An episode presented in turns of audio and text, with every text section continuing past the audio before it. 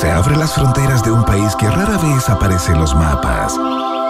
Un país donde siempre brilla el sol y muchas veces la realidad supera a la ficción. La ficción. Un país con historias y una fauna local únicas. Un país abundante en bichos raros y ejemplares exóticos. Bienvenidos a Un País Generoso en Rock and Pop 94.1 con Iván Guerrero y Verne Núñez.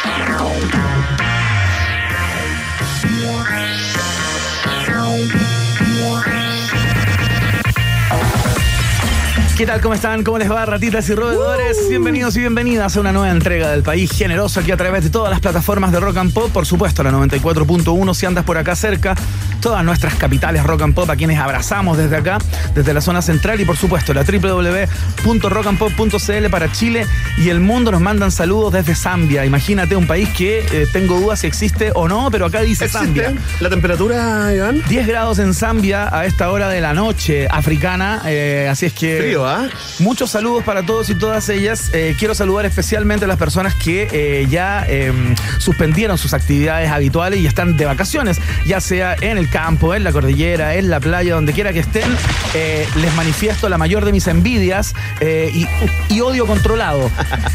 quiero saludar especialmente en el día de hoy a mi compañero, que es de las pocas personas que todavía hace cheques y se ha equivocado cuatro veces y ha puesto 2022 en vez de 2023. Vaina Núñez, ¿qué tal? Es cierto, es cierto, soy vintage, bancariamente vintage, ¿ah? Oye, qué lindo que hagas cheques todavía. Yo encuentro que es un hallazgo así casi Hoy eh, no paleontológico. No puedo evitarlo, Iván, una vez, una vez que eh, una de las cuentas eh, se no lograba hacer eh, transferencia. ¿Ya? Y como eso suena como la gran mentira, dime que no. Oye, tenés que. No, es que no puedo hacer transferencia. Esa es la gran mentira. po. Es una gran mentira. Oye, es que no puedo porque se me queda, se me queda trabado. Bueno, me pasaba eso de Claro. verdad.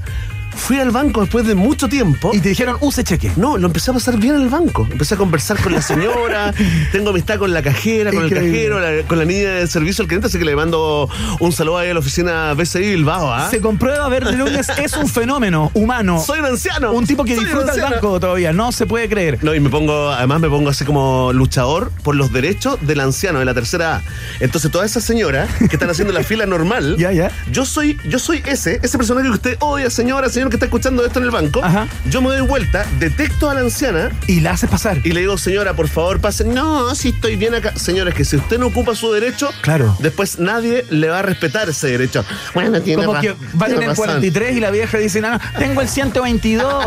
Pase, señora, póngase a la fila. Señora, por favor. Oye, fantástico, Iván. eh, partimos eh, en estos momentos, están actualizando el LinkedIn. ¿ah? Eh, Marcela Ríos y Matías Mesa López Andía, ex ministra de Justicia, ex jefe de gabinete del eh, presidente, que se fueron para la casa. eh, aceptó su renuncia, digamos, con una palabra muy, muy dura, Iván. Estoy hablando de todo el caso de los indultos presidenciales, eh, con una palabra que, la verdad, la verdad, ha ido, en vez de ir terminando con el problema, ha ido aumentándolo, haciéndolo crecer, ¿no? La vocera de alguna manera le puso más pelos a esta sopa al reconocer de alguna forma que si Gabriel Boric hubiera tenido la información correspondiente respecto a los prontuarios de las personas a las que iba a indultar, todo esto hubiera sido muy distinto.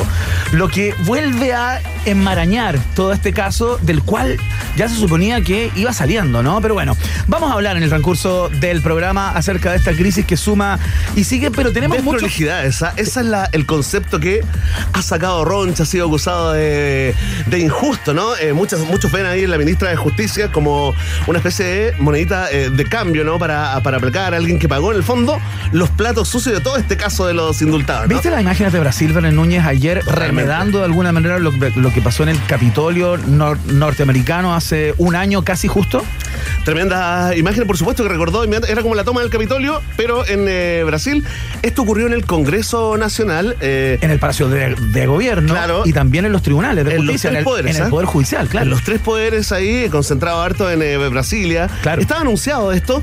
Fíjate que uno dice, oye, mira, qué, qué, qué, qué divertido que es cerca de la fecha de la toma del Capitolio por los, Que fue el 6 por los enero. partidarios de, de Trump, ¿no? Bueno, y sí, pues tenía todo que ver con eso. De hecho, la, la Junta, esta marcha, esta, estas carpas que estaban ahí, eh, digamos, en, eh, en, en- en las calles y en, la- y en los parques de, Brasilia, tenían que ver con una suerte de celebración slash eh, eh, intento de golpe a este gobierno de Lula que te demuestra de que las divisiones y, y- y el extremismo no está en todas partes del mundo. ¿eh? Sí, la ultraderecha de alguna manera haciendo de las suyas eh, alrededor del mundo. Conversamos con Raúl Sor, sociólogo, columnista, analista internacional también, parte de esta casa. ¿eh? Cada vez que queremos comprender las, los alcances de, de, un fenómeno que ocurre más allá de nuestras fronteras, el telefonazo es seguro y es una de las únicas personas que no ocupa celular. Es Hay cierto. que llamarlo al fijo a, a, Raúl Sor. Así que aguante Sor. Es cierto. Y si su eh, mujer le dice no, porque vamos a estar comiendo con amigos, no hay contacto. No hay contacto. No hay entrevista para que sepan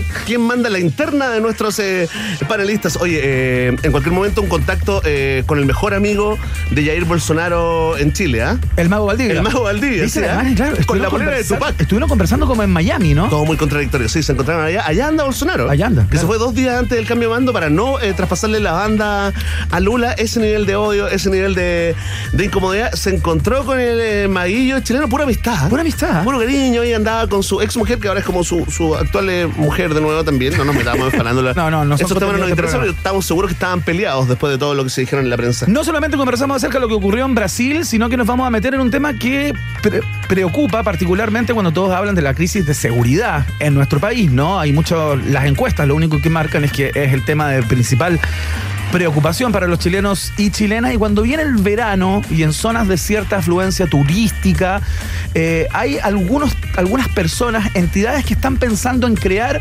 una policía, una suerte de policía especialmente diseñada para cuidar al turista, Bené Núñez. Así es, eh, porque sin seguridad no hay inversión, eh, dijo el presidente de la Cámara de Comercio de Valparaíso, José Pacomio, ¿no? Claro. Eh, que es nuestro entrevistado y es quien ha puesto este tema, digamos, ahí en la palestra, emulando a experiencias que hay en, eh, en países como Brasil, Argentina, México y otros tantos donde les ha resultado esto Claro. de tener una policía alternativa a la policía que usted conoce, ¿ah? Claro. que solamente se preocupa como de proteger a los turistas, eh, de resguardar el turismo, de mantener la cosa controlada en las playas, en los ríos, en los lagos, ¿ah? En las zonas de- donde se concentran de alguna manera estas personas que andan de visita. A- Así es que conversamos en un rato más con José Pacomio, presidente de la Cámara de Comercio de Valparaíso. Por supuesto, tenemos test de actualidad, tenemos pregunta del día que Verne Núñez te la eh, explica solo en instantes. Tenemos viaje en el tiempo también interesantísimo con unas estaciones llenas de rock and roll en el día de hoy. Así es que preparen sus pailas y sus trompas de eh, Eustaquio, no de Falopio, no equivocarse No, no, ahí. me equivoco es siempre con eso. Ese error. ¿Vamos con música? Vamos con música, eh, Iván. Hoy, además, después de terminar esta edición de Un País Generoso, nos vamos a celebrar los 30 años de la Rock and Pop ahí con un fiestón de aquellos día lunes, ¿ah? Maldición gitana. Tal Se el lunes y toda la semana ahí desde Jardín eh, Malingro para que estén atentos todos los fanáticos y fanáticas de nuestras redes. Tal cual. Eh, partimos de inmediato con. Qué lindo detalle, Carboy. Partimos de inmediato con los ingleses de Blur. Esto se llama Song 2 acá, en la 94.1.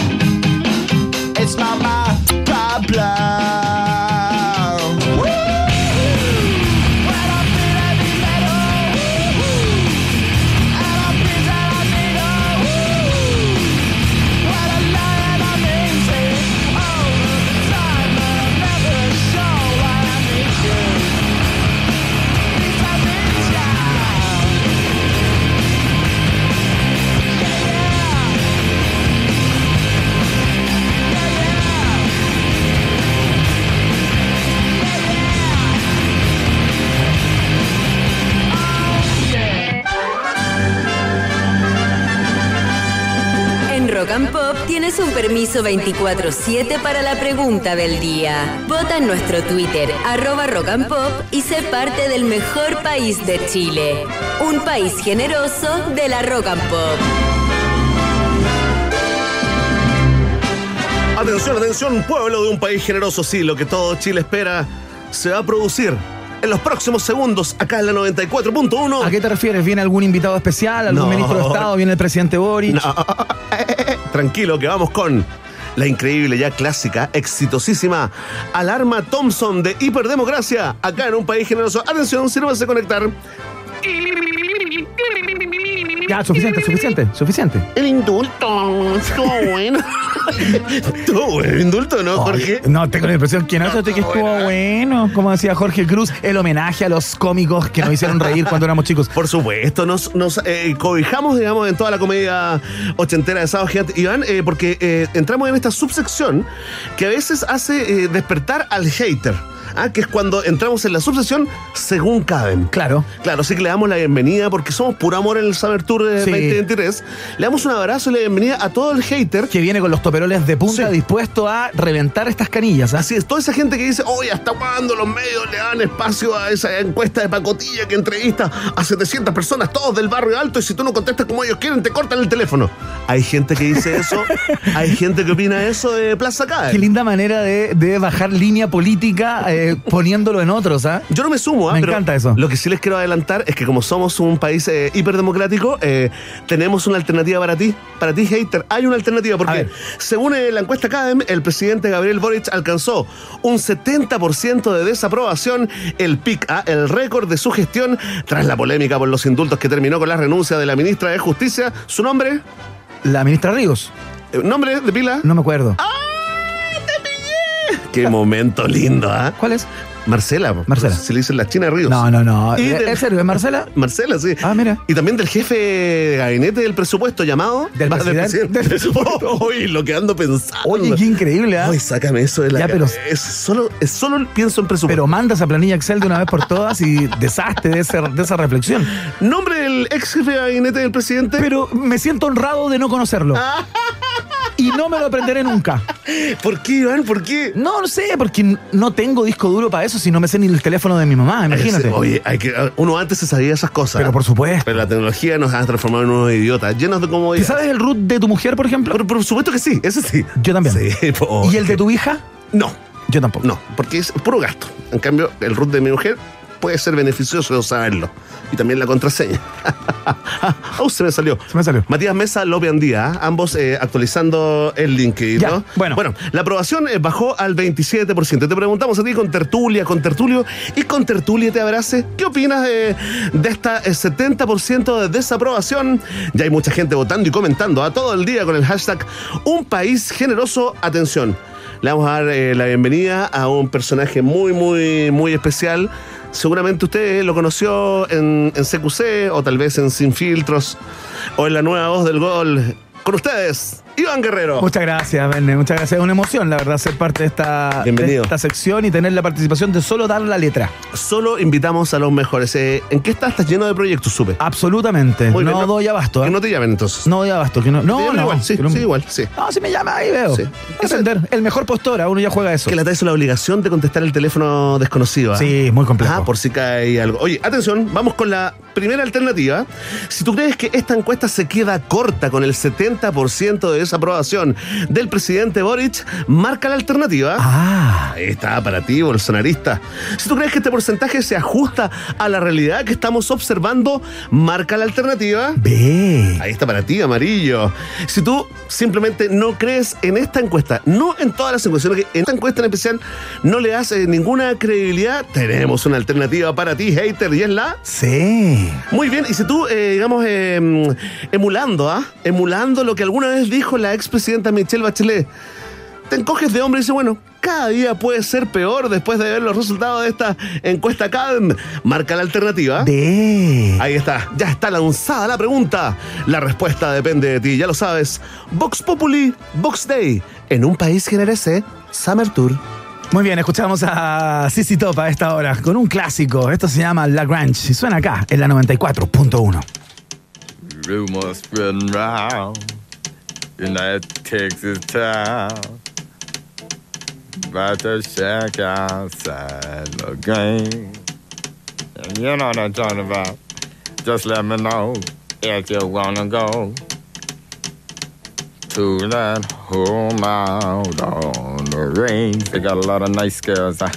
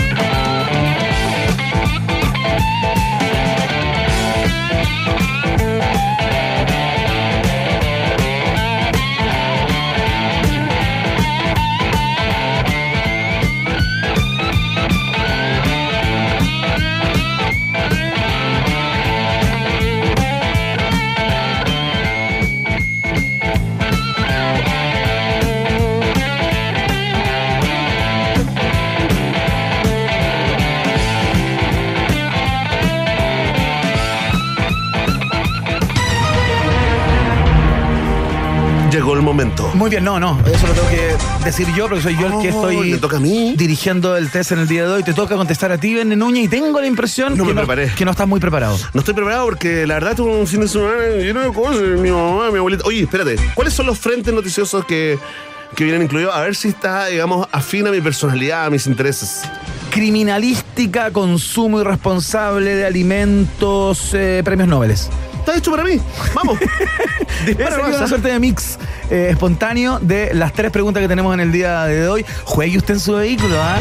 Mucha gente Recuerde llamas. ¿ah? participar. Mucha Recuerde gente en llamas con el test. Absolutamente. Esta es la primera. El influencer colombiano Jefferson se puso probar todos los platillos de la comida japonesa. No. Todos. Todos. Todos. Qué difícil, ¿ah? El problema es que uno de estos alimentos le generó una fuerte intoxicación, por lo que tuvo que ser intubado en urgencias. Qué bien que dijiste intubado y no entubado, Iván, que son dos casos distintos, básicamente por el lugar de, acce- de acceso del, del tubo. ¿De verdad? Sí, así que intubado, muy bien. A ver, Acá, espérate. Nariz, boca. ¿Y el, intubado. ¿Y el entubado? Intubado, nariz, boca. No. Sí, po. Sí, durante mucho tiempo lo dijiste mal. ¿Por Detroit? Perdón por el francés, pero, pero para que se entienda, digamos, si vamos con la colo- coloquialidad, hablemos Sí, como bueno. hablamos los chilenos. Sí, es que bueno que lo dijiste tú y no yo, porque a mí se me juzga con pero otra serio, vara. por el ano. Por el- es una forma también de decir, ¿ah? No, no, para las personas que no entienden el, el O sea, COA, digamos, para que todo el país Tú sepa dices- de lo que estamos hablando. Tú cuando le dices entúbatelo, ¿en qué estás pensando? Ah, ¿En algo por la nariz y la boca? perfecto, entiendo. Es intuar, ¿ah? que lo aprendimos Sí. en pandemia. Debe ser lo único que aprendimos en pandemia junto con la masa madre. ¿ah? Tal cual, hacer masa Oye, madre. vamos. A ver, ver, esta es la pregunta, Dani Aquí voy. Núñez. ¿Qué comió que casi lo mata? ¡Oh, pez! Estas son las alternativas. Esa es una. ¿Ya? ¿Ya? ¿Un pez venenoso? ¿Se comió un pulpo vivo? ¿La B? ¿Ya? ¿O se, camó- se comió un cama- camarón adobado con un licor que lo complicó? Le cayó mal el camaroncito. Me la voy a jugar por el pez venenoso. Pensando lindo, que, mira. Sí, que le- Con ustedes, el hombre de las mil voces, Esteban Kruger, que los va a sorprender. Que los va a sorprender. Con esta canción, típica canción del folclore nipón, desde Kioto a Santiago de Chile. Iván Guelelo. Y ojo que lo voy a hacer con música china. ¿ah? Esto no es fácil, esto es un cruce intercultural y lo voy a hacer con música china. Akadoki hashimi mitsuishi aku akaru ahu aku epe hashu. ¡Oh, increíble! Inventaste una letra sobre la intubación. En japonés, Mira qué con bien. música china. Está muy bien tu japonesa. Ando muy bien ahí. Verne Núñez, ¿cuál es la respuesta? Ah, El pez venenoso. el pez venenoso. Aunque usted no lo crea, todos estos platos son delicias gourmet del Asia, ¿no? El pulpo vivo y pequeño servido con sésamo eh, se llama samaki de Corea. Rico. Los camarones vivos pero remojados en destilado se llaman suisha Están vivos. en China. Los tomáis con los palitos, los metes en un licor y te los mandáis. ¡Oh, eso es cruel! Sin embargo, Kosio se enfermó por comer fugu, más conocido como el pez globo japonés, que es venenoso y Vamos. cómo llegó a ser tan huevón. Eso, tres puntos, ¿ah? Tres puntos que lo dije sin la alternativa. Sí, pues. No, no, no, no. no, no, no. cuatro No, entonces. Eso hay que preestablecerlo. no, Cuatro no. puntos. No, no, uno nomás. Basta. Con esta pregunta te doy dos puntos. Aquí, aquí. Es muy bueno el comienzo. es bueno aquí aquí. Son años. Y siempre parte igual, ¿ah? Así se llama la canción, ¿no? Es que, es que es, eso significa el amor. Y todo trata de amor finalmente. Es como, aunque tú trates de de la escapar. canción. Aquí, aquí. Akiyoki Fushimi. y siempre parte igual. Y después Mitsubishi y meto Oye, un abrazo. otra marca. ¿eh? Un abrazo a todos los eh, nipón parlantes. A la comunidad japonesa que vive en nuestro país. Ya. Atención, Verne. Tres puntos. Vamos a lo policial. Ya. La Brigada Investigadora de Robos e Intervención Criminalística de la PDI reveló que por fin detuvieron a una peligrosa banda de delincuentes. Eran conocidos por hacer encerronas en la comuna de Vitacura y luego presumían de los botines a través de las redes sociales. Oye, pero qué increíble. Oye, que no nos roben los Daiwa. ¿ah? Comenta con este hashtag. Basta de robar Basta los de datos. robarnos los Daiwa. Atención, Verne. ¿Cuál era el apodo de esta banda? Ya. A la pregunta. No tengo idea, no tengo idea, pero me voy a conectar, ¿ah? Me voy a conectar con Atención. Alternativa A. Las ratas del infierno. ¿Ya? Oh, buen nombre, ¿eh? Alternativa B, los psicópatas de Vitacura. O alternativa C, los malditos de la encerrona. Todos los nombres malísimos. Oye, muy mal. Todos los nombres malos, malos, malos. Ya, mira, voy a descartar lo de la, la última que era. ¿Cuál era la última? Los malditos de la encerrona. Eso lo voy a descartar porque ya es ponerse el foco. ¿Ah? Tengo duda entre los satánicos cantores de Itacura. Las ratas del infierno ¿Ya? o los psicópatas de Vitacura. Oye, Oye, los psicópatas de Itacura es, otro, es otra banda. Es de cuello y corbata. Es de cuello y corbata, sí. bueno, sí. Se, no se ensucian las manos y mucho más alto rendimiento. Así que voy por la alternativa A. Las ratas del infierno. Me la juego por la rata del infierno. Atención. Hasta ahora, la PDI ha acreditado su responsabilidad en más de 40 delitos, entre ellos contra Natalia Compañón ¡No! y el entrenador de fútbol Jorge Paineta Garcés. 100 años de perdón. Fueron víctimas de esta fueron víctimas de esta de esta banda, ¿no? Aunque la banda está conformada por 22 per- 21 personas, solo han capturado a 13 de y aquí te voy a dar el nombre. No, me equivoqué. Los malditos de la encerrona. No te puedo creer. No. Ahí está la banda sonora de los malditos. Con esta salían. Soy un maldito de la encerrona. Y yo te tapo, yo te cargo tu autito. Te reviento el auto de alta gama. Soy maldito de la encerrona. Qué fácil ser MC. Es fácil esa pega, weón. Fácil. Mira, mira. Yo le hago la parte del coro. Demuestra, demuestra, demuestra que es, fácil ser MC. Cagamos el autito, le entramos por atrás, le entramos por delante tu auto de la pala.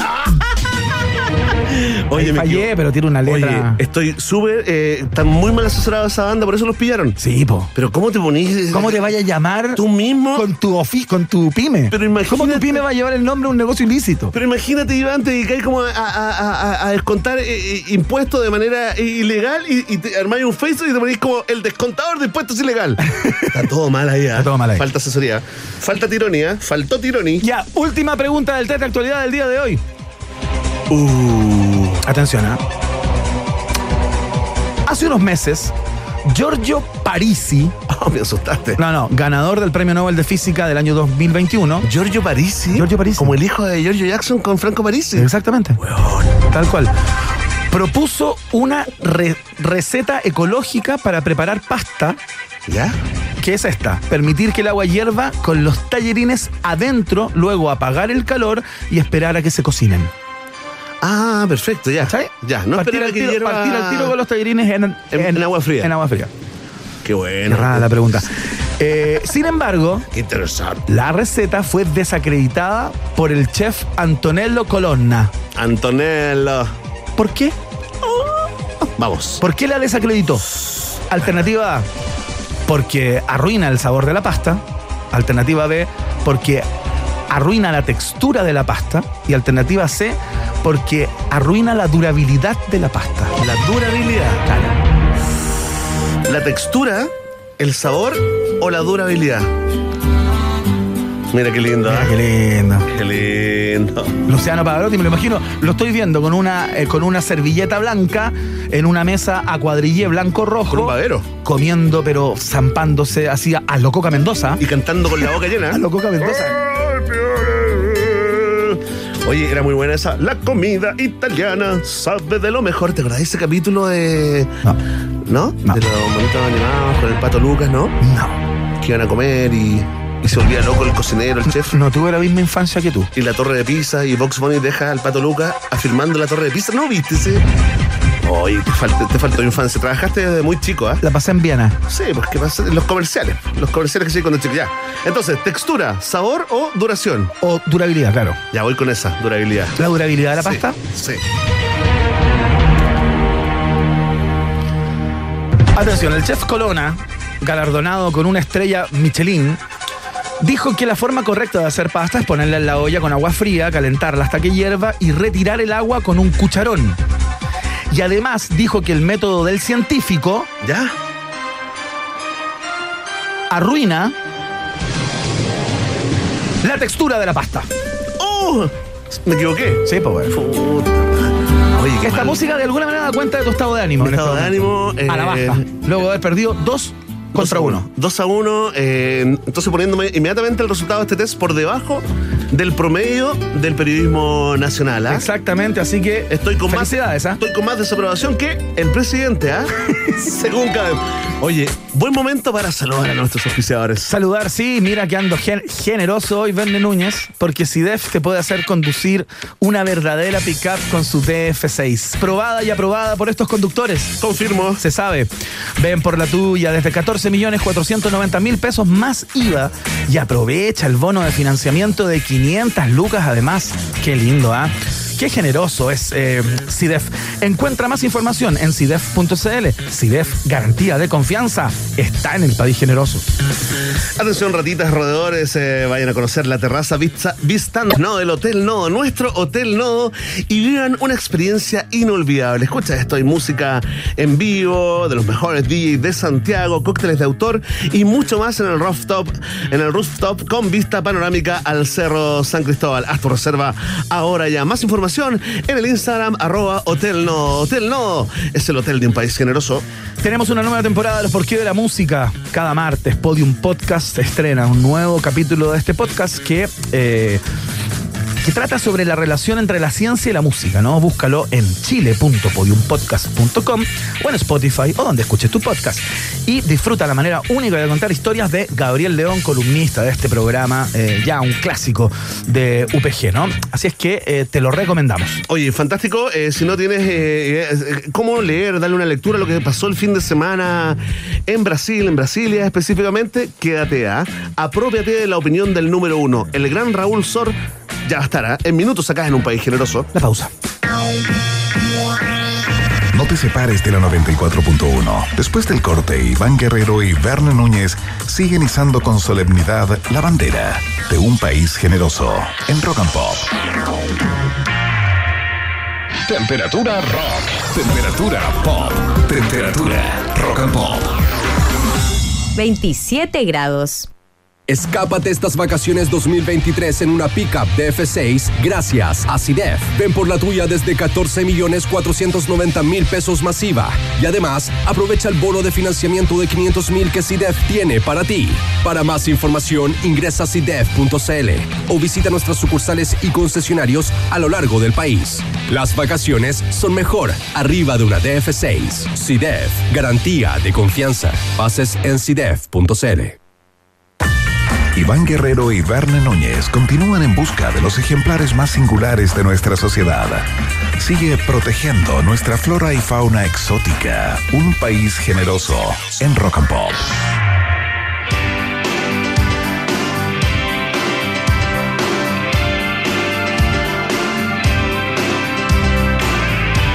Seguimos haciendo el país generoso en la 94.1. Escuchamos a los australianos de Inexcess con este clásico. Esto se llama Bitter Tears acá en la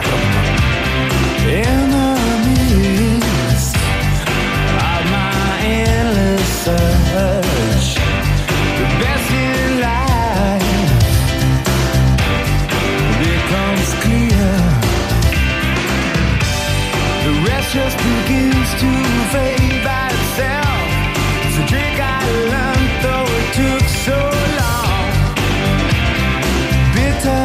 tears taste so sweet. I've seen my way for the first time in years.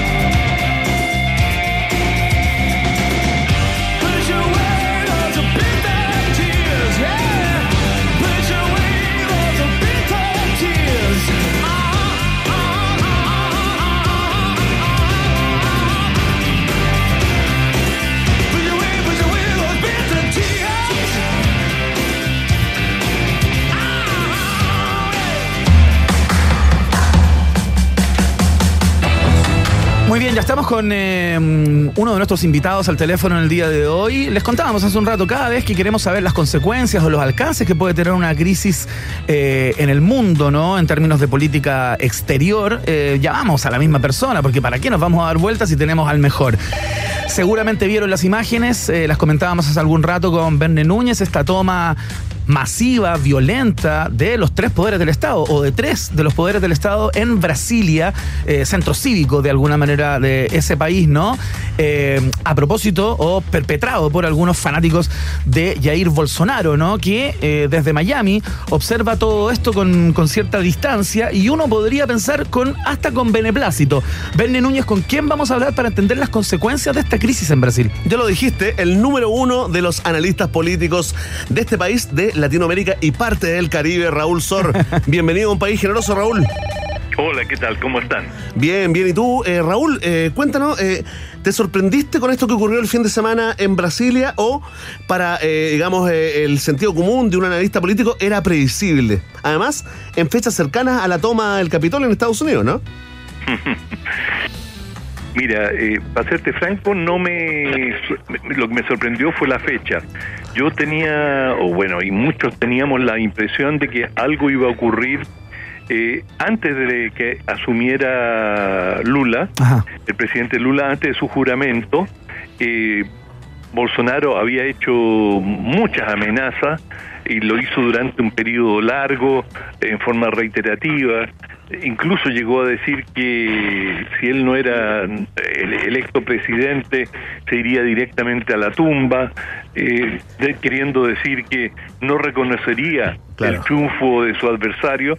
En fin, había muchas señales, eh, incluso de parte del eh, el ejército, hizo, o algunos oficiales de ejército eh, hicieron declaraciones bastante inquietantes. Por lo tanto, había eh, a nivel mundial mucha eh, incertidumbre y, y ansiedad sobre lo que iba a ocurrir. Estados Unidos, por ejemplo, dio varias advertencias a Brasil que no toleraría o que estaría absolutamente en contra de un golpe de Estado. Y también ot- otros países, otros gobiernos señalaron su inquietud, de manera que en ese sentido no fue una sorpresa absoluta. Lo que sí fue sorprendente fue la fecha. Claro, que calza bastante, o sea, casi como celebrando la efeméride, ¿no? Lo que había pasado, claro. un año antes en los Estados Unidos. Eh, Raúl Sor, eh, me, me pregunto por, por el carácter eh, que esto tuvo, ¿no? Se ha hablado de un golpe de Estado, eh, pero claro, uno se pregunta si técnicamente eh, corresponde a un golpe de Estado, porque para que, para que un golpe de Estado, entiendo, ocurra, tiene que haber alguno de los poderes del Estado, ya sea la milicia o la marina o alguna rama de las Fuerzas Armadas involucrada, ¿no? Porque al ser una suerte de, de motín o de, o de actos de violencia con destrucción de la propiedad privada, que es lo que vimos, digamos, eh, no sé si califica como golpe de Estado o es el Estado, eh, digamos, eh, catatónico de un grupo de fanáticos, ¿no? ¿Cómo lo, lo calificas tú? Mira, pu- por las imágenes que hemos visto, fue un eh, asalto bastante festivo. Eh, muchos de ellos estaban vestidos con short. A diferencia de lo que ocurrió con la toma del Capitolio, eh, no había ningún elemento de militar, Claro. no se veían eh, manifestantes con, eh, con armas. Ajá. Tampoco lo hubo tanto en Estados Unidos, pero estaban eh, vestidos de manera mucho más agresiva. Esto era simplemente una, un- una muchedumbre Una revuelta. eh, festiva que Ajá. corría, asaltaba, destruía, pero que no tenía ningún carácter militar. Mira, se pueden hacer, eh, pueden haber muchas hipótesis eh, sobre lo que ocurrió. Esto tiene un grado de organización importante. Claro. Eh, se detectó que más de 100 buses fueron contratados para llevar gente a Brasilia, eh, de manera que aquí hubo algún dinero, hubo organización, esto no fue algo espontáneo de la población local que, que se dejó entusiasmar por un demagogo en el momento, esto fue algo planificado y, y, eh, no está claro cuál, cuál era el propósito de generar una situación en que algunos militares que estarían coludidos se sintieran inclinados a eh, intervenir y por ejemplo eso podría es una hipótesis que se ha manejado Ya. o cuál fue, porque si uno lo ve tal cual lo muestran las imágenes, Sí.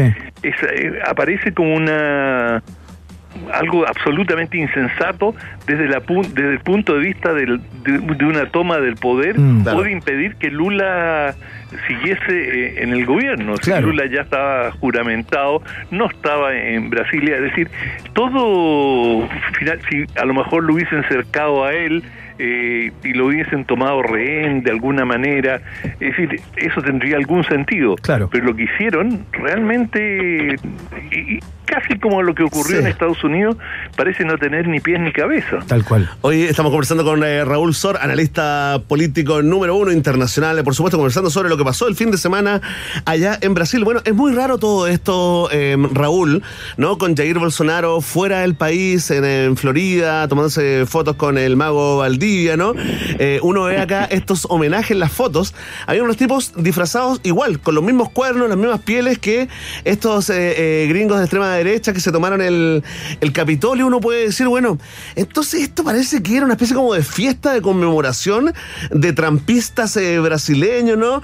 Y nos lleva al tema de la gente, ¿no? La gente que apoya a Bolsonaro, que no es poca, eh, Raúl perdió por poco la, la última elección frente a Lula. Gente que uno ha visto, más allá de la caricatura, tratando de conectarse con los extraterrestres a través de sus teléfonos celulares para, eh, eh, digamos, pedirles que eh, vengan a Brasil e intervengan y no permitan que Lula eh, tome el poder. eh, uno lo ha visto, digamos, usando la verde amarela, digamos, eh, a todo esto. Tranquilidad, porque se está armando un movimiento amarelos allá en Brasil que va a arreglar toda la, la situación. Te quería preguntar, Raúl, la gente de Bolsonaro, los bolsonaristas, ¿cómo, ¿cómo los describirías? ¿De dónde vienen? ¿Por qué tienen tanta rabia y tanto odio contra Lula?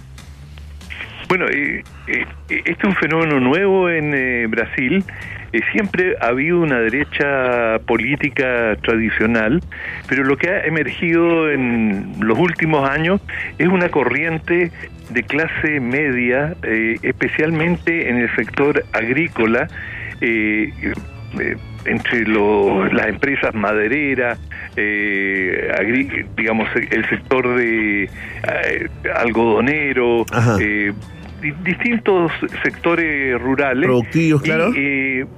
Especialmente en, el plano ideológico más que en el económico social, eh, grupos evangélicos que se han sentido muy identificados con una política de eh, orden y ley y sin necesariamente eh, atenerse a, la legislación y, y por lo tanto eh, movimientos que se autodenominan de Cristo Rey y tratan de, digamos, luchan contra el mal eh, Claro. sin de- describirlo políticamente y establecen después que el mal es aquello que se opone a, a sus líderes y en la medida que Bolsonaro se transformó en el gran líder de, de muchos de estos eh, movimientos evangélicos, generó una gran devoción un- un- y un seguimiento muy sólido hacia él. Eh, y incluso en, en sectores que jamás se habría pensado que podrían simpatizar con eh, Bolsonaro, como jóvenes mujeres negras. Eh, encuestas muestran Claro. que allí eh, él cosechó una cantidad importante de votos, de manera que hay un fenómeno sociológico muy complejo pero lo que realmente es trascendental en Brasil es, la aparición de una nueva derecha, eh, no necesariamente bolsonarista, pero que tiene eh, esos rasgos de extrema derecha Claro. y que, eh, digamos, manifiestan un desapego bastante claro al sistema democrático. Raúl Sor, lo que preocupa eh, y lo que yo me imagino que eh, la comunidad política pro democracia, digamos, que es la que campea, al menos todavía en, parte importante del, mundo, ¿no? O de esta parte del mundo, digámoslo, eh, se pregunta por las consecuencias, ¿no? Uno dice, si es que esto se empieza a transformar en parte del paisaje, si ya tenemos dos de estas avanzadas en, en menos de un año o en un año, digamos, ¿por qué no puede ocurrir que continúen, ¿no? Entonces uno dice, ¿quién paga? Porque finalmente eh, las 400 personas que agarró la policía, que estaban en estos desmadres, eh, bueno, seguramente no muchos de ellos van a cumplir una pena ejemplificadora, probablemente los van a soltar en las próximas horas, o si es que ya no, no lo han hecho, digamos. Bolsonaro, yo imagino que tampoco va a pagar por sus dichos, eh, porque de alguna manera indirecta o directamente asusó a estas masas, como tú bien planteabas, y Donald Trump, más allá de que lo dejaran fuera de Twitter, digamos, tampoco ha pagado las consecuencias, ¿no? Entonces, ¿quién, quién paga estos platos rotos? Bueno, depende primero eh, de un punto de vista eh, judicial. Los platos rotos no son tan importantes. Es decir, eh, hasta donde sabemos no han habido muertes. Eh, el número de lesionados en, eh, en Brasil lo desconocemos, pero no debe ser muy alto. Por lo tanto, las penas que, que- que recibe la gente es en relación no a objetivos ideológicos que para uno pueden ser eh, detestables, Claro. sino que en función de los daños concretos que se hayan Sí, provocado. sí. Y de ese punto de vista no fueron daños tan significativos. Eh, tampoco en, en Estados Unidos, aunque allí lo fu- fue más, más importante. Claro. Pero, digamos, eh, nada, es decir, el, el derecho a manifestarse y a veces que se transgredan ciertas líneas o ciertos límites policiales, todavía no, no es algo tan alarmante, aunque el, lo, lo lo realmente complejo en esto es que es un asalto a la democracia. Claro. Ahora, sí, digamos, eh, el asalto a la democracia en abstracto es absolutamente, eh, digamos, rechazable. No, si tú no transgrediste ninguna ley, no transgrediste ninguna eh, propiedad, aunque hayas entrado a un edificio público, eso todavía no, no, digamos, eh, eh, lo que quiero decirte es que el crimen eh, político parece enorme, Claro. pero el material, el crimen material es bastante insignificante. Sale bastante, eh, bastante barato. Justamente está la policía eh, brasileña informando ahí de los de los delitos, ¿no? Lesiones, desórdenes públicos, destrozos, bienes de Estado, posesión de armas, robo. Y también, bueno, hay que decirlo, bien asqueroso, pero dejaron heces, orinas, también eh, rastros de sangre en el interior del Palacio eh, de Planalto ahí en, eh, en Brasilia. Eh, querido Raúl, ¿cómo se viene? Haga una, una proyección que es parte importante del prestigio de un analista político. ¿Cuánto, como en chileno, cuánto le achunta el, eh, el- analista? Eh, ¿Se puede esperar, digamos, no, el sentido común indica que va a ser, a ser, va a ser un gobierno difícil para, para Lula? Al parecer está planteada así la cosa. Hago aquí el, el paralelo con lo que está eh, pasando acá en nuestro país eh, con el presidente Boric y da la impresión de que pasan y pasan los gobiernos y cada vez costará más gobernar, ¿no? ¿Cómo, cómo ves tú el- el presente y futuro de Lula allá en, en Brasil? Tú tienes toda la razón en tu última observación. Muchas gracias, un aplauso para mí, Se han hecho muchos estudios sobre el debilitamiento de, de las democracias Claro. y no solamente del punto de vista eh, orgánico, sino que de una perspectiva ideológica, la democracia en muchas latitudes ha perdido prestigio y las encuestas muestran que hay un número significativo en muchos países de personas que están dispuestas a apoyar eh, eh, corrientes políticas autoritarias que consideran que son más eficaces y que hay un hartamiento con la política en abstracto, eh, que todos los políticos son ladrones, Claro. eh, váyanse todos eh, de una vez y dejen de profitar.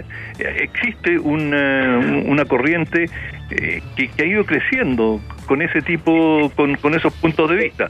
Ahora, los países que han vivido con... eh, con dictadura eh, tienen eh, experiencias mixtas. Por ejemplo, Brasil tuvo una dictadura militar muy larga Claro. y pese a todo la dictadura en Brasil tenía un grado de adhesión político y la, el movimiento democrático ha tenido dificultades, de hecho que, que han sido, eh, digamos, dos impugnados dos presidentes que no han podido continuar su gobierno y que han sido, digamos, removidos por eh, acusaciones constitucionales ya te dice mucho sobre el- la transgresión Mm. del sistema democrático, en el caso de Brasil. Eh, yo diría que cada país tiene su propia historia y Chile, ya que tú lo mencionaste, está en un plano muy diferente en relación a, digamos, la- las opciones de la población frente a una salida autoritaria frente a una opción democrática. Pero, digamos, América Latina siempre ha sido un territorio de gran inestabilidad democrática. Así es. Tal cual, la conversación con Raúl Sora a propósito de lo que vimos el fin de semana en Brasil. Eh, vamos a estar muy pendientes, por supuesto, de, de cómo continúe avanzando la cosa por allá. Raúl Sora es sociólogo, periodista, analista, eh, columnista, escritor, las tiene todas y conversa cada cierto tiempo con este espacio. Raúl, te queremos dar las gracias por la voluntad de siempre. ¿eh? Un abrazo, que estés muy bien. Que le vaya muy bien. Hasta Un abrazo. luego. Saludos en la casa, eh, Raúl. ¿ah? Mira qué lindo después de hablar de la crisis viene esta música hawaiana que Sí. es muy lindo lo que hace Catboy porque eso se llama contraste radial. Es cierto porque eh, a pesar de todo lo que pase fuera de nuestras eh, fronteras, en esos otros países donde la cosa funciona mal, donde hay crisis, no como acá, nosotros estamos viviendo el Summer Tour eh, 2023 acá, en un país que nos le dedicamos una canción al gran Raúl Sor. Le vamos a dedicar esta de Ramones suena hasta ahora. Esto se llama Baby I Love You en la 94.1.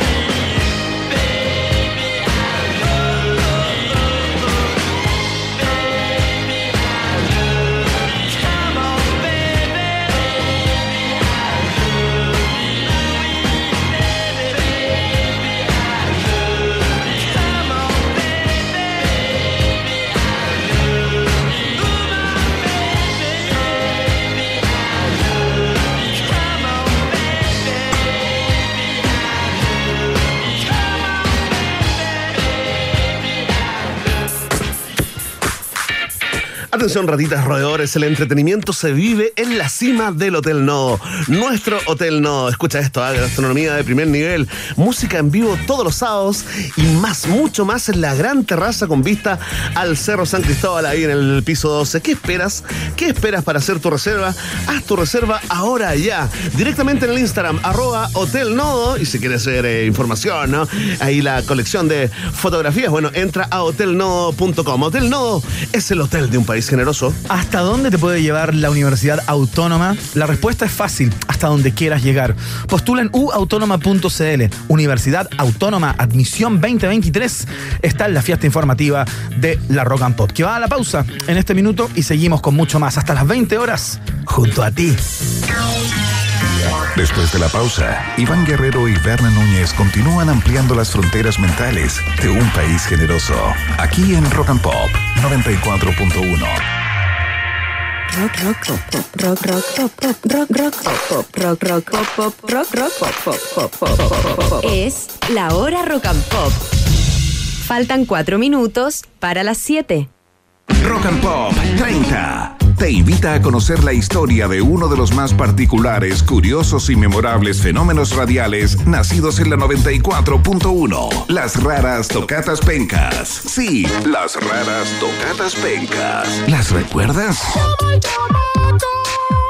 Si no sabes de qué estamos hablando, fuiste fan, las cantaste, te suenan o simplemente las escuchaste en su momento, únete a Patricio Cuevas y descubre en la voz de sus protagonistas todos los detalles de este hito radial. Me reventó el lavaplatos y me mojé la pata. La dejé En un arqueológico e imperdible podcast de colección titulado Inside de Raras Tocatas Pecas. Encuéntralo también en rockandpop.cl, Spotify y Podium Podcast. 94.1 Rock and Pop 30. El primer hotel explorador urbano de Santiago lo encuentras en el corazón de Providencia. Bienvenidos a Hotel Nodo, tu punto de encuentro para trabajar, tener grandes reuniones, disfrutar de una vista impresionante, de los grandes sabores de nuestro país o simplemente para descansar. Hotel Nodo, gastronomía, coctelería, buena vista y buena música en el corazón de Providencia. Reservas en su página de Instagram o sitio web hotelnodo.com. Nos vemos en el Nodo. Escápate estas vacaciones 2023 en una pickup de F6 gracias a CIDEF. Ven por la tuya desde 14 millones 490 mil pesos masiva. Y además, aprovecha el bono de financiamiento de 500 mil que CIDEF tiene para ti. Para más información, ingresa a CIDEF.cl o visita nuestras sucursales y concesionarios a lo largo del país. Las vacaciones son mejor arriba de una DF6. CIDEF, garantía de confianza. Bases en CIDEF.cl. ¿Por qué llueve? ¿Por qué hay escasez de agua? ¿Por qué el clima sigue siendo impredecible? ¿Y por qué es importante preguntarse por qué? Porque sabemos que con una carrera puedes aprender muchas cosas, pero si aprendes a preguntarte, en la vida nunca dejarás de crecer. Universidad Autónoma de Chile. Admisión 2023. Más de mil investigaciones al año. Primer lugar en las universidades jóvenes chilenas. ¿Hasta dónde te puede llevar la Universidad Autónoma? Hasta donde quieras llegar. Universidad Autónoma de Chile. Más universidad. Santiago, Talca, Temuco.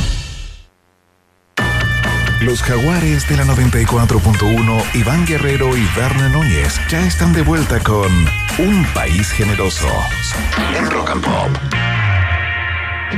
Escuchamos a esta hora uno de los artistas más sorprendentes y genuinos del, del último siglo, diría yo. Es una opinión personal. Suena David Byrne. Esto es Make Believe Mambo en la 94.1.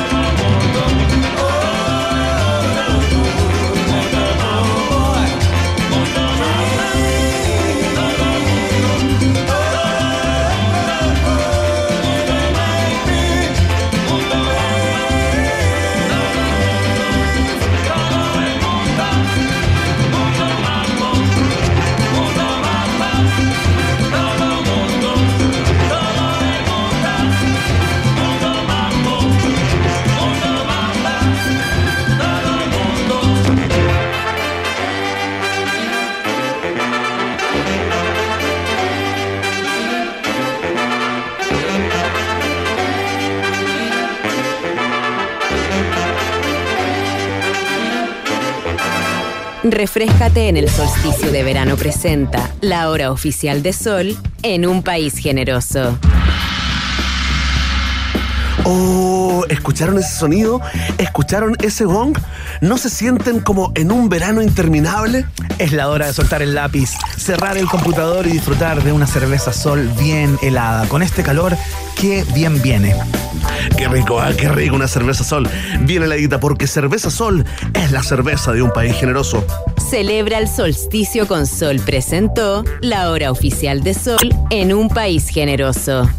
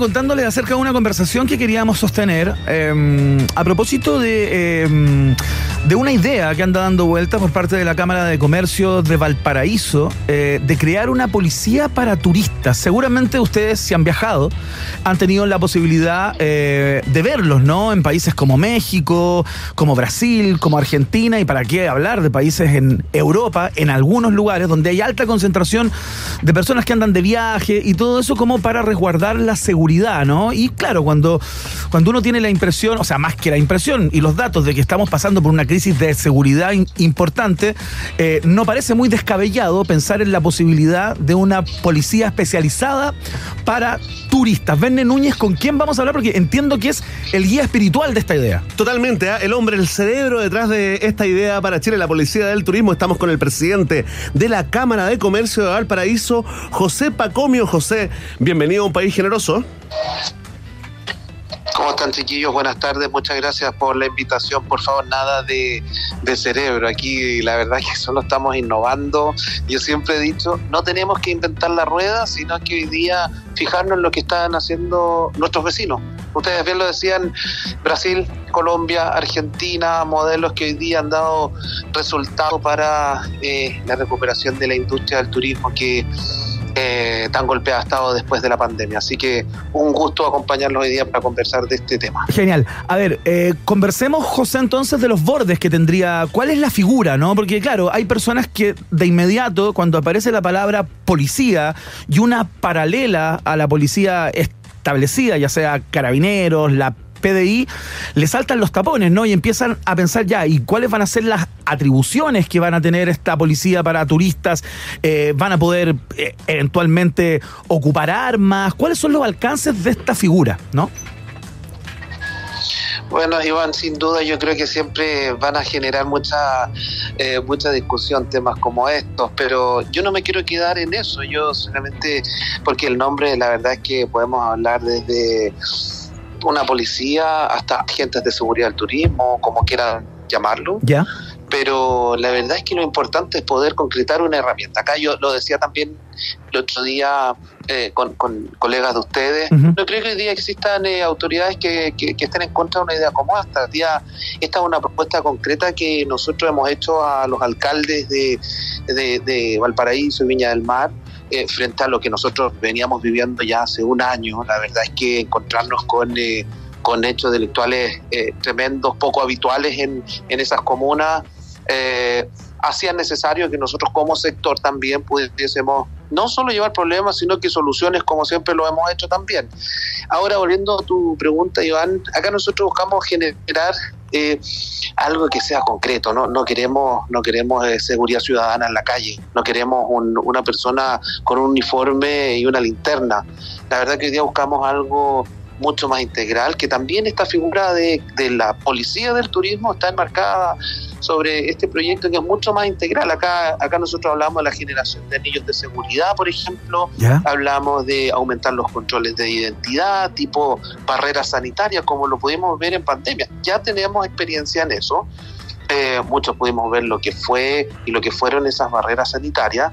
Entonces creo que esa, esa, esa fue una, una experiencia ganada. Podemos sacar el ejemplo para poder comenzar a implementar eso. Hoy día también, bueno, las atribuciones principalmente que, que buscamos para, para este tipo de figura, en primer lugar la fiscalización, segundo el control de identidad y tercero la detención. Hoy día es importante Que puedan detener gente. importante que, que- que cuenten con exacto exacto pero aquí también hay una patita chicos que importante no olvidar la fiscalía si nosotros no contamos con el apoyo de, fiscales y la, la fiscalía en, en general la verdad es que todo el trabajo que podamos desarrollar se va a ir a la basura.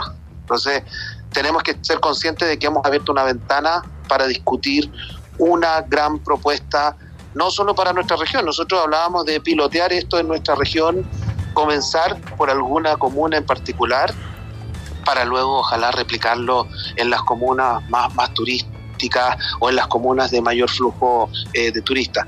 Hablábamos también de comenzar durante una temporada estival, para de Claro. invierno, este pilotaje, pero también ojalá fuese permanente si la evaluación de esta herramienta termina siendo positiva. Ajá. Entonces, hay que robustecer la idea sin duda. Aquí tenemos que hablar de Lucas, eh, aquí tenemos que hablar de mucha voluntad sin duda, chicos, porque la verdad es que eh, esto sin voluntad, la verdad, y me refiero a voluntad política. Oye, José, Y sin voluntad política hoy día no vamos a avanzar. Estamos conversando con el presidente de la Cámara de Comercio de Valparaíso, José Pacomio, ¿no? A propósito de esta idea de implementar la policía del turismo.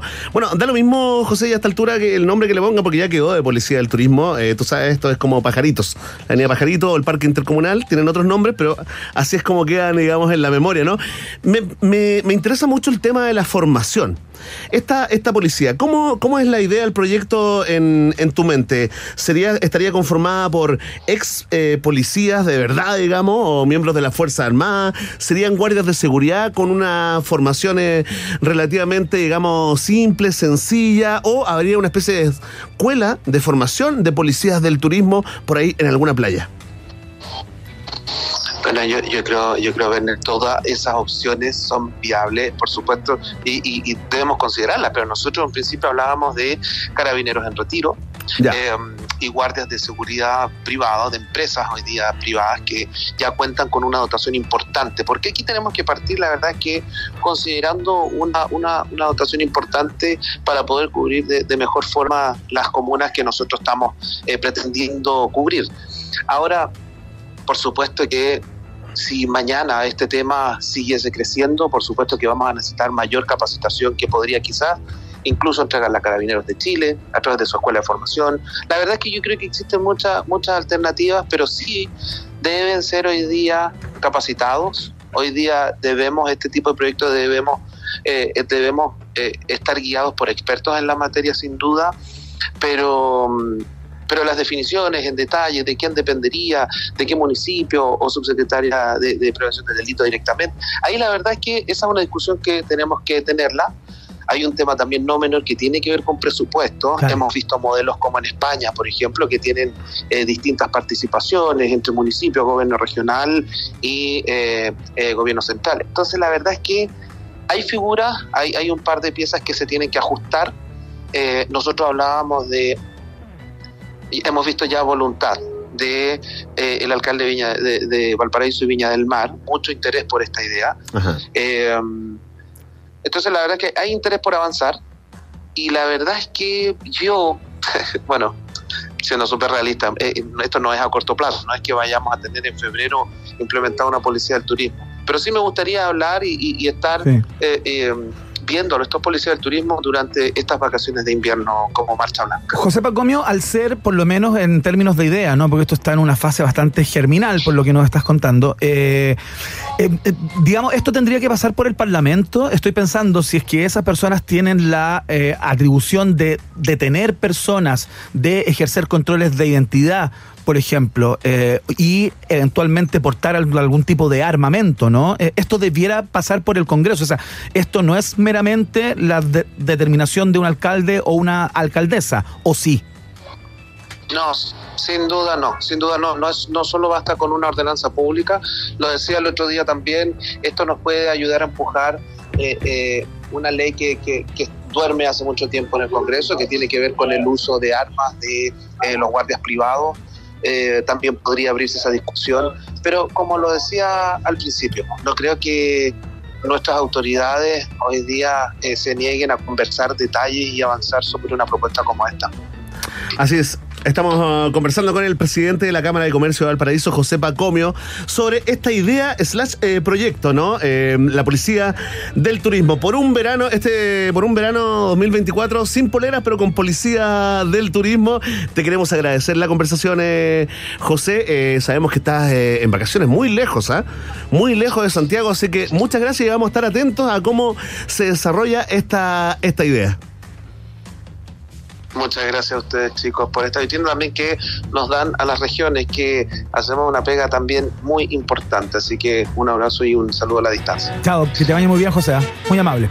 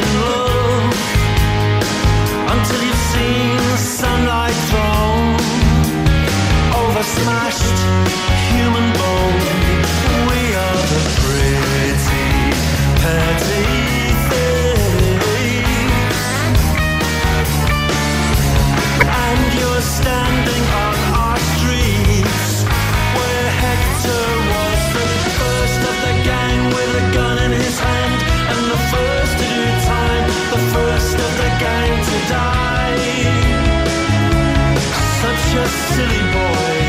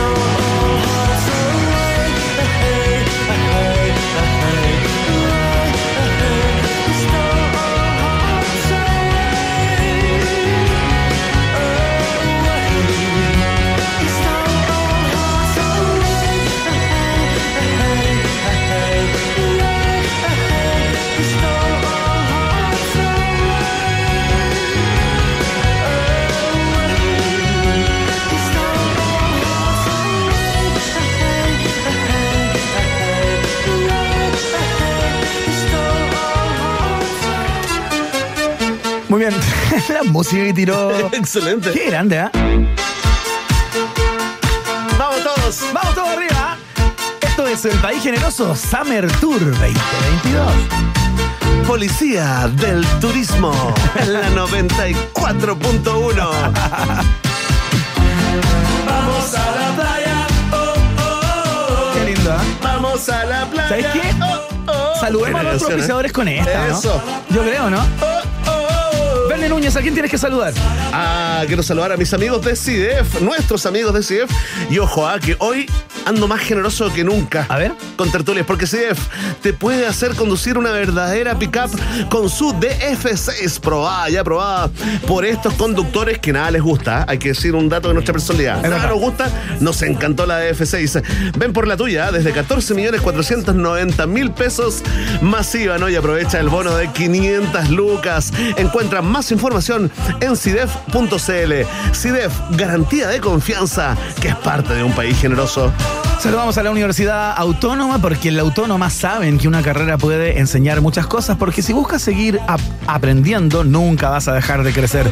Postula en uautónoma.cl, Universidad Autónoma, admisión 2023 está en la fiesta informativa de la Rock and Pop.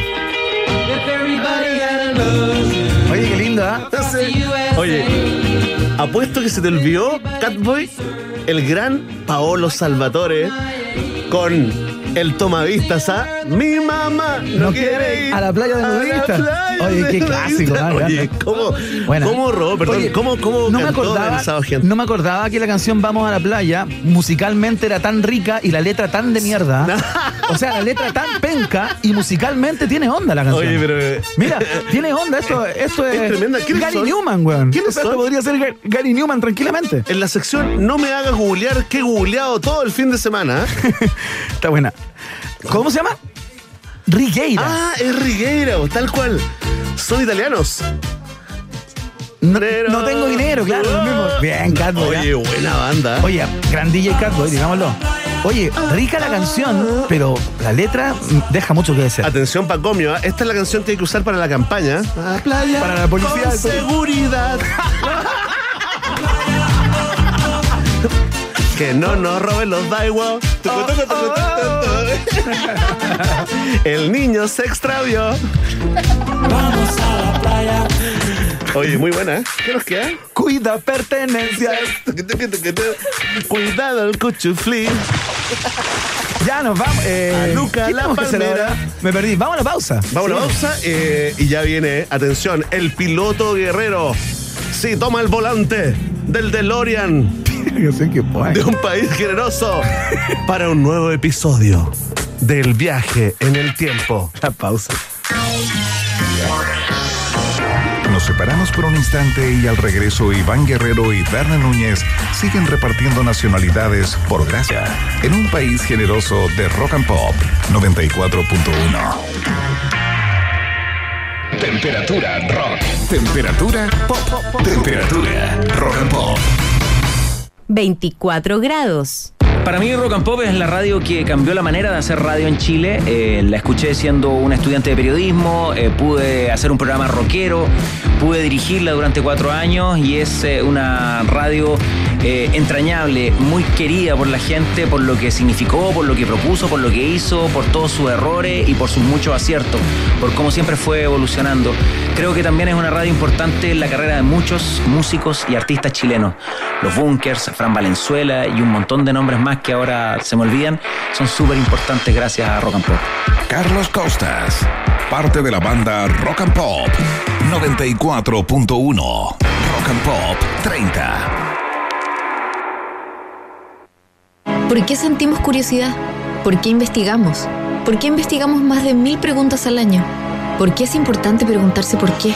Porque sabemos que con una carrera puedes aprender muchas cosas, pero si aprendes a preguntarte, en la vida nunca dejarás de crecer. Universidad Autónoma de Chile. Admisión 2023. Más de mil investigaciones al año. Primer lugar en las universidades jóvenes chilenas. ¿Hasta dónde te puede llevar la Universidad Autónoma? Hasta donde quieras llegar. Universidad Autónoma de Chile. Más universidad. Santiago, Talca, Temuco.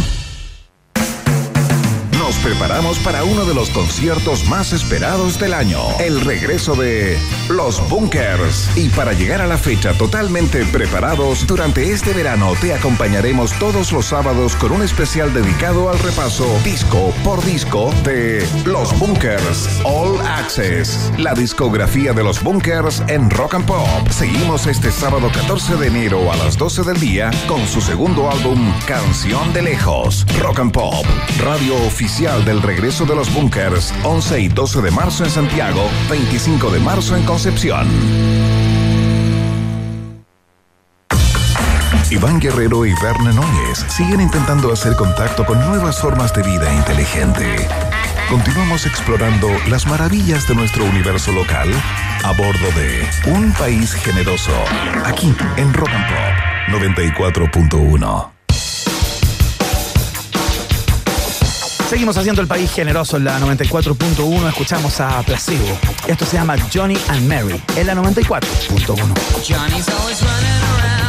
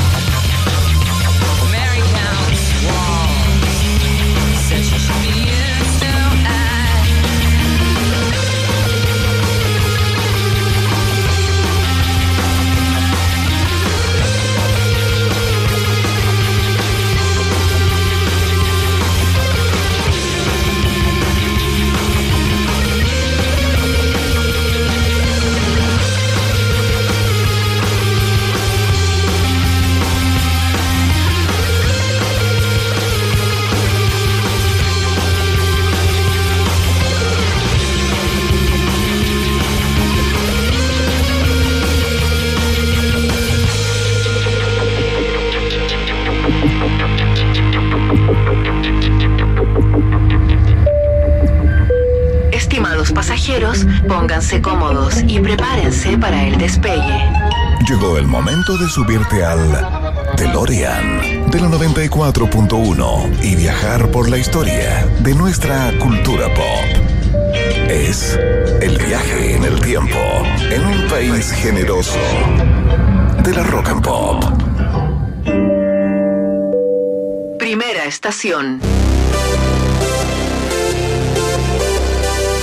Muy bien, partimos suavecito el viaje en el tiempo de hoy. Vamos a estar rockeros, ¿ah? fundamentalmente rockeros, porque las efemérides del día de hoy eh, conmemoran fechas de personajes eh, ligados al mundo del rock, discos eh, fundamentales para el rock and roll, y en este caso para el heavy metal o para el soft metal, dirán algunos, ¿no? Porque un día como hoy, Verne Núñez, y yo sé que esto da en tu corazón, Sí, sí, sí, me peinaba igual. se lanzó el disco 1984, el año El año 1984. Exacto. Por supuesto. Gracias. Eh, porque Gracias. claro, se lanza a principios de año, entonces aprovecha, Van Halen, estamos escuchando a Van Halen, por supuesto, de ponerle el mismo nombre del año, ¿Para qué 1984. hacerse problema, ponerse creativo? ¿Qué habría con esta canción?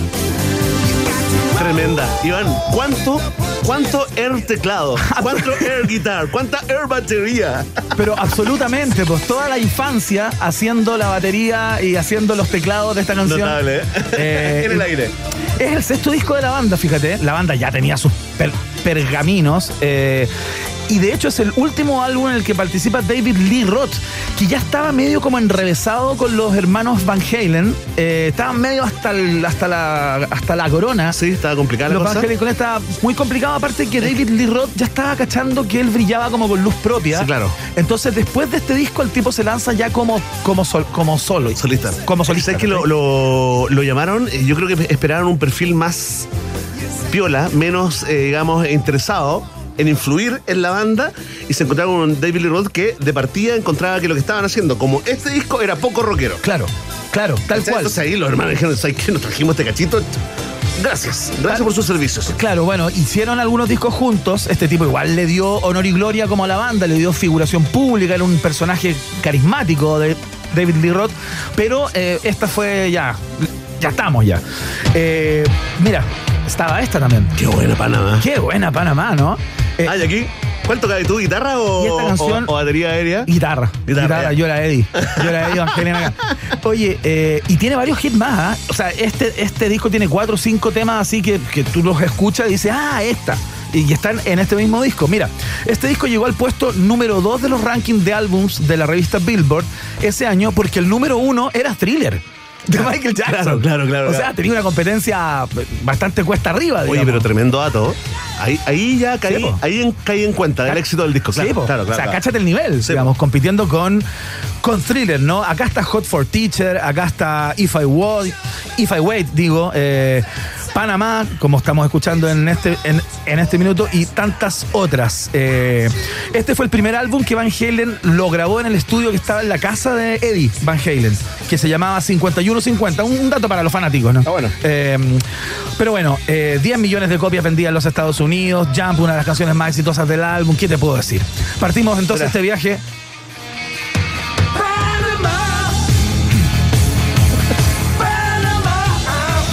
Oye, ¿cómo el gobierno de Panamá no utilizó esta canción para la campaña pro turismo? ¿ah? ¿Ah? ¿Pero cómo se Pero lo quién sabe, a lo mejor la usaron. ¿Quién sabe? Vamos a la siguiente estación en el viaje en el tiempo. Próxima estación.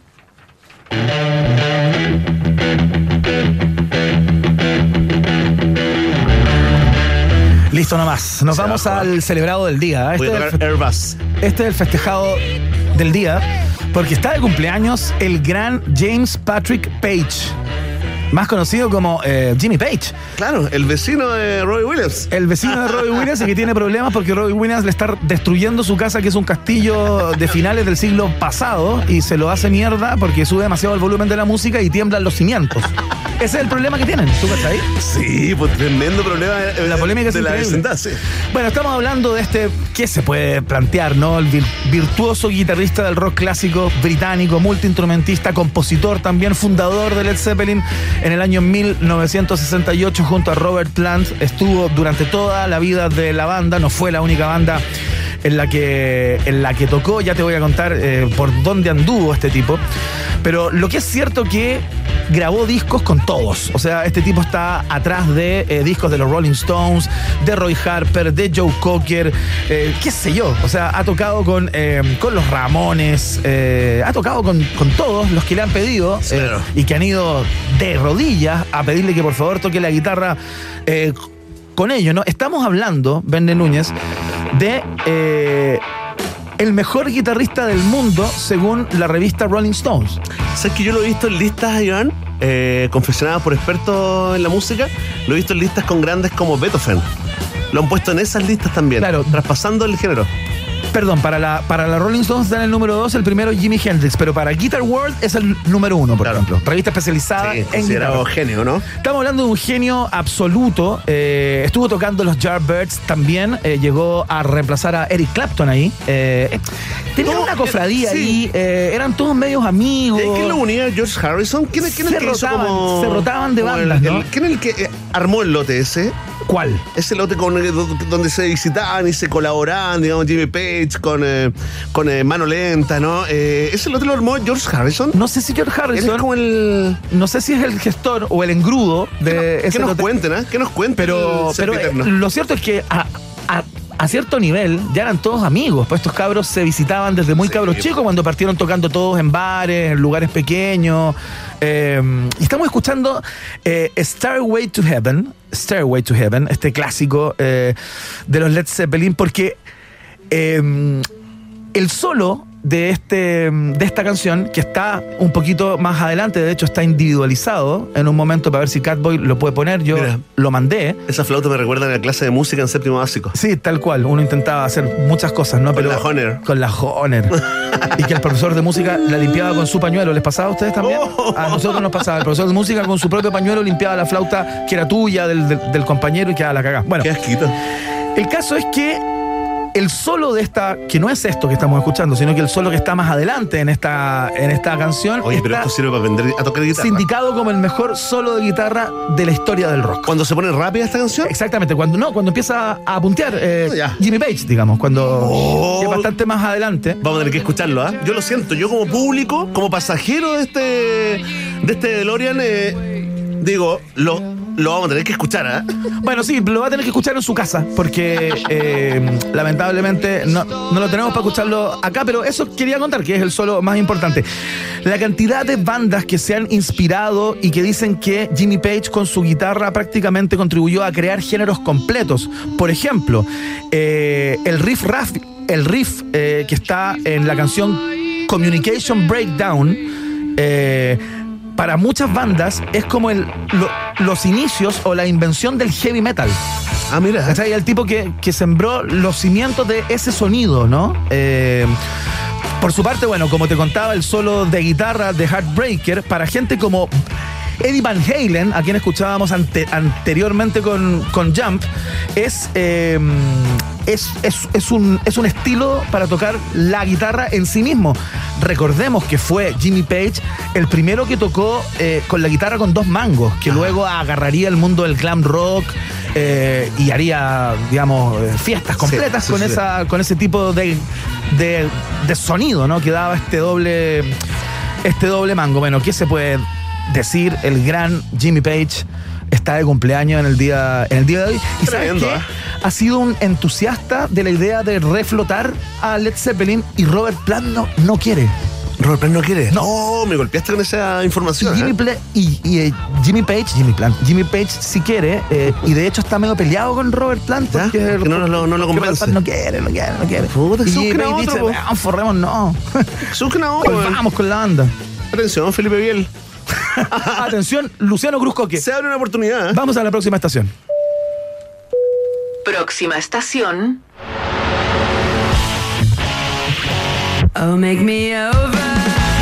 Sigamos rockeando. No tiene nada que ver con Courtney Love, aunque sí tiene que ver mucho con Courtney Love. Pero a quien festejamos en el día de hoy es quien está de cumpleaños. Nació el año 1963 el señor Eric Erlandson, que es eh, el cofundador de Hole, junto a Ah, no es solo Courtney Love sola, No. tocando todos los instrumentos, grabando en un estudio. No, pues, compadre. sí, sé que no, sobrevalorada me parece ella, pero la banda es buena. ¿eh? Guitarrista, compositor, cofundador, el hombre de la música este, eh, dentro de la, de la banda, ¿no? Esta banda californiana, eh, que tiene la particularidad, tiene varias historias. Durante sus años de, de estu- estudiante, ¿sabéis dónde trabajó? En la cadena de tiendas de discos Licores Licorice Licorice Pizza. Pizza, ah. Claro, que Paul Thomas Anderson le hizo una película hace, hace muy poco, ¿no? Eh, bueno, este tipo respondió a un anuncio que puso Courtney Love en un, en un aviso Ya, en, un- en un económico, diario, digamos. claro. Oye, busco guitarrista para banda, Courtney Love. eh, y este tipo contestó y listo. Y ahí empezó Quedó, su historia. tiro, claro. Y el tipo cuenta que cuando llega a la sala de ensayo estaba Courtney Love con una bajista que tenía, que fue bajista durante bastante tiempo de la banda, luego ella se fue, eh, y que entró y la Courtney Love le dijo, ya, toca cualquier cosa. Le dijo así como en la sala de ensayo. Y este gallo empezó a tocar una base y dice que estas dos se pusieron a gritar encima, absolutamente desatadas, sin ningún sentido, sin ningún orden, un Sin desorden. ningún consumo, ¿ah? Total, bueno, eso no lo sabemos. y el tipo dijo, ¿sabéis qué? Era tan desastre todo, pero algo vi en Courtney Love. Ya. El tipo vi, vi algo como en su nada, en su gestualidad, Claro. en su en Su carisma, su en su aspecto, claro. en su en su en Energía. su- claro, tal cual. Bueno, y cuando se enteró que era la mujer de Kurt Cobain, eh, dijo, "Ya, aquí hay algo." Bueno, de hecho, muy amigo de Kurt Cobain, este tipo. Ajá. De hecho, tiene un libro que se llama Cartas para Kurt. Ah, mira. eh, que lo escribió cuando ya Kurt Cobain muere y todo aquello. Así es que eh, era solo por el placer de escuchar a la banda, la verdad que, que quise instalar esta, No, tremendo, mira. esta estación, una linda canción también de, de este disco que eh, en el cual colaboró nada más ni nada menos que Billy Corgan, ¿no? Que es uno de los mentores de este disco, el más exitoso eh, de la banda. Así es que mm, saludamos a este tipo también, tremendo músico californiano. Y un saludo a Courtney también, ¿o no? No sé, es que yo no he superado todavía lo del, lo del suicidio ¿ah? ¿Tú crees que ella tiene responsabilidad así directa en la muerte de Kurt Cobain? Más allá de los problemas que lo atormentaban Así, para consumir creer, como de- consumía. Sí, tengo, tengo esa sensación. Que ella empujó Después de leer algunas cosas y de ver alguna, de leer alguna investigación y ver algunos documentales, me quedo con la sensación, al menos, Iván, de que no hizo nada para evitarlo. Como que en cierto punto le gustaba la idea. Mira, Ahí la dejo. Lo que se está perdiendo en la revista Rolling Stone. Atención. es increíble, atención. Ya, vamos a la última estación en donde homenajeamos a un gigante. Última estación. Mira, esto que está sonando acá es un cover de Chuck Berry, que fue la primera canción que grabó a quien estamos festejando y celebrando, el señor Charlie Watts. ¡Oh! El bueno de Charlie. El bueno de Charlie, ¿no? Y queda perfecto ese adjetivo para Charlie Watts, que llegó a la banda un día como hoy en el año 1963. Oye, que me cae bien a ti. Lo dio, pero Bueno, encantado de imagínate. llevarlo al paraíso con el, al Cinsano. Ah, a Charlie claro, Watts. sí, po, de más. a comerse un caucedito. Y, y seguro le hubiera pasado bien y es muy probable que no te hubiera hablado nada. Nada, nada, nada. Un ¿Para tipo qué? muy tranquilo, muy medido, eh, tan medido que en un momento cuando, bueno, cuando Keith Richard y, mm, y, y Mick Jagger lo vieron tocando en su banda de jazz, tú sabes que viene de ahí, del mundo del jazz, eh, tocaba en una banda de jazz bastante importante y destacada, digamos, en aquellos años, y eh, dijeron ya, este tipo toca increíble, realmente es, es tremendo, tengámoslo, tuvieron una conversación con él, el tipo les dijo, ya, pero eh, tienen que pagarme, les dijo el gallo, porque yo vivo de esto, Claro, ¿cachai? Le dice claro, Charlie claro, Watts sin imaginar lo que en, en la máquina de millones de dólares que se iba a, a convertir. Entonces el tipo firmó un contrato por dos tocatas a la, a la semana y un sueldo por, un sueldo fijo. por esas dos tocatas. Perfecto. Y un sueldo fijo por esas dos tocatas. Bueno, el caso es que a medida que lo iban viendo decían, puta, ¿sabéis qué me pasa? Que es talentoso, tiene mucho swing, mucha onda, es preciso, pero le falta sangre. a este Claro, le falta rock. Claro. Está muy que- jazz. Claro, como que. Mick Jagger lo miraba y decía, puta, ponle un poco más. Bueno, y ahí el, el fantástico de, de, de Charlie Watts dijo, ya, ok, le voy a meter, va, va", y lo fue conquistando poco a poco con su carácter también. Y con Qué su bueno que no le forma hizo caso, ¿ah? De ser, ¿no? De verdad, mira, uno cuando ve. Uno cuando ve en vivo a la banda. Y es como de la importancia de ir a los conciertos de la banda que te gusta, hoy uno puede dimensionar, yo creo, en, en- en- en- darle la dimensión que que merece el trabajo que hace la batería de Charlie Watts. Yo, yo la verdad que loco, que he impresionado más con esa aparente como poca incidencia y nada que ver, es el corazón Absolutamente. de la banda, ¿eh? totalmente. Tal cual, tal cual, era el Con su como el- estilo simple, sencillo, pero era como el engranaje entre los egos de los, de, de los tres. eh, No, y en el escenario además, digamos, que- en el escenario, en el escenario también. también, sí. Te cuento una anécdota muy breve eh, que da cuenta de, de quién era Charlie Watts, ¿no? Eh, estaban de gira por Ámsterdam, o sea, estaban tocando en Ámsterdam y estos tipos, Mick Jagger con Keith Richard, cuando eran amigos, todavía salen a carretear eh, y se desbordan absolutamente, llegan a las 5 del- de la mañana, Charlie Watts estaba durmiendo desde las 11, por supuesto, y Mick Jagger, así en la, en la- en la locura, medio chicha, llama por teléfono a la pieza de, de Charlie Watts, despierta a Charlie Watts, Charlie Watts se despierta, se pone el teléfono, aló, y Mick Jagger le dice, ¿cómo está mi baterista? Dice, ¿cachai? Ya, y Charlie Watts corta y a los 20 minutos llega de punto en blanco, cinco y media de la mañana, vestido, peinado, perfecto, a la pieza de Mick Jagger, que estaba carreteando, que seguía hueveando con Keith Richard, y entra y sin mediar palabra le mete un combo en el hocico a Mick Jagger que lo manda tumbado. ¡No! Y se le acerca, así como en el fútbol, cuando tú te acercas Claro, al, al- al- al rival al que, que está como en el suelo. pateaste, ¿eh? Y le dice: No, yo no soy tu baterista, weón. Y se va. grande Charlie. Y se va. Aletazo, el hocico, chao. No me da igual. pero muy Oye, bien. Y se bañó Muy bien. y se vistió para eso. Se bañó Pero- y se vistió para la hocico, Oye, buena- tumbado, yo no soy tu baterista. Buena la historia. Buena la historia. Habla mu- mucho de, de Charlie Watt y habla mucho también de esa gente que ocupa, eh, que tiene un universo gigante detrás de una imagen eh, aparentemente tranquila, ¿no? Claro. Que pasa desapercibida, Sí, ¿cierto? pues, tal cual. Así es que mm, con Charlie Watts, que eh, llegó a los Rolling Stones un día como hoy, eh, comenzamos a despedir el viaje en el tiempo y presentamos los resultados parciales de la encuesta del día de hoy. Escuchas Un País Generoso en Rock and Pop con Iván Guerrero y Berna Núñez. Atención, atención, pueblo de un país generoso. Vamos a ir a, mm, a los resultados parciales, ¿no? De esta Lama Padre, las encuestas, la pregunta del día de un país generoso. Hoy dedicada a la subsección a ese piso menos dos que tenemos, ¿no? Eh, según Cadem, ¿ah? Hashtag según Cadem. Porque según Cadem, el presidente Gabriel Boric alcanzó un 70% de desaprobación, el pic de su gestión, ¿no? Tras la polémica por los indultos que terminó con la renuncia de la ministra de Justicia y del jefe de gabinete del presidente. ¿no? La aprobación bajó al 27%. Te preguntamos a ti con Tertulie, ¿qué opinas de este 70% de desaprobación? Mira, a lo mejor te vas a sorprender con los resultados, ¿ah? Ya. Porque en el último lugar, marcando solo un 8% de los votos, la gente que opina que el porcentaje se ajusta a la realidad que estamos viviendo. ¿ah? Ya, los, re- los realistas entonces. Los realistas, un 8%. Perfecto. Con un 15% se ubican en tercer lugar la gente que abre comillas ¿ah? y recuerda una frase ya legendaria, mítica de la expresidenta Michelle Bachelet: cada día puede ser peor. Ya. Yo no sé cómo interpretas toda esa teoría, como Los pesimistas. no es para tanto, pero tampoco es tan. Es que siempre puede ser Siempre puede más ser malo, peor, digamos. sí. Así que los fondo- pesimistas. Claro, en el fondo disfruten el 70%. Exactamente. También puede ser peor. 75. Claro. Ya, fantástico. En segundo lugar se ubica la opción esta encuesta se queda corta, ¿ah? con el 70% de desaprobación, 20% eh, de los contertulias eh, votaron por esa opción. Y en primer lugar, ¿ah? en primerísimo primer lugar, con mayoría absoluta, 56% de los votos para la opción yo no creo en esta encuesta. ¿ah? Mira. Sí, está. ¿Viste? El, el hater tuvo su espacio. El hater y lo, está- aprovechó. y lo está aprovechando.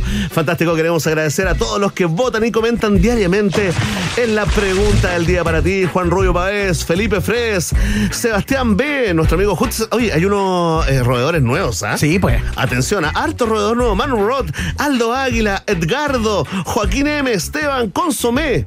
Para todos ustedes, gracias por votar y comentar en la pregunta del día. Ya lo saben, ¿ah? Vox Populi, Vox Day. En un país generese. Muy bien, saludamos a Sidef. Mira que ando generoso hoy, Verne. A ver, a ver, a ver. Es que lo que pasa es que Sidef te puede hacer conducir una verdadera pickup con su DF6, probada y aprobada por estos conductores. Ven por la tuya desde 14 millones 490 mil pesos masiva. Aprovecha el bono de financiamiento de 500 lucas. Encuentra más información en CIDEF.cl. CIDEF, garantía de confianza. Está en la fiesta informativa de la Rock and Pop. Y atención al futuro de Chile. ah, Tengo una pregunta. ¿Hasta dónde te puede llevar la Universidad Autónoma? Y la respuesta es hasta donde quieras llegar. Postula en uautónoma.cl. Universidad Autónoma. Admisión 2023. También es parte del noticiario favorito de la familia chilena. Muy bien, comenzamos a despedir el programa del día de hoy. Le damos las gracias a Catboy que estuvo hoy en Las Perillas, un honor. eh, uno de los eh, controles más señeros de este grupo. ¿ah? Sorprendente. Y además mino. Muy, Muy, mino. muy mino, muy sexy. Muy mino, delgado, fit, diría yo. Ojito claro, ojito de patrona. Sí, tal cual. Cómo rinde ese ojito, ¿ah? Cómo rinde ese ojito, ¿ah? Sí, pues, ahí accidente Caldwell, porque habla así, ¿ah? como una oveja, es increíble, es un fenómeno humano. Y eh, saludamos a Connie Zúñiga, quien estuvo en la producción periodística del día de hoy, por supuesto. Y nos despedimos, Verne, hasta mañana, ¿no? Nos despedimos, sí, nosotros nos vamos al jardín, el jardín de Malincrot eh, a celebrarnos los 30 años eh, de la Rock and Pop. Así que mañana a las 6 de tarde eh, con Alita Rota, probablemente. Ya, nos vamos con John Lennon. Esto se llama Instant Karma. Que esté muy bien. Chao, gracias.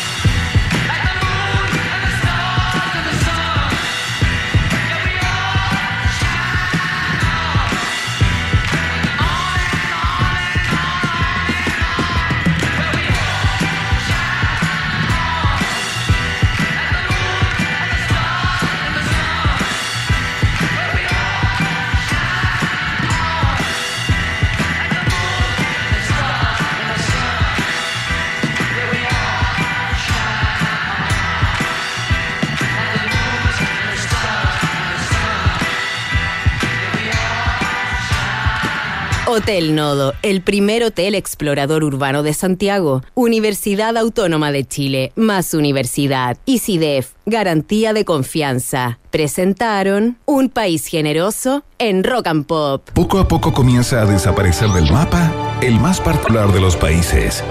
Un país abundante en bichos raros, historias y ejemplares exóticos. Un país donde casi siempre la realidad supera a la ficción.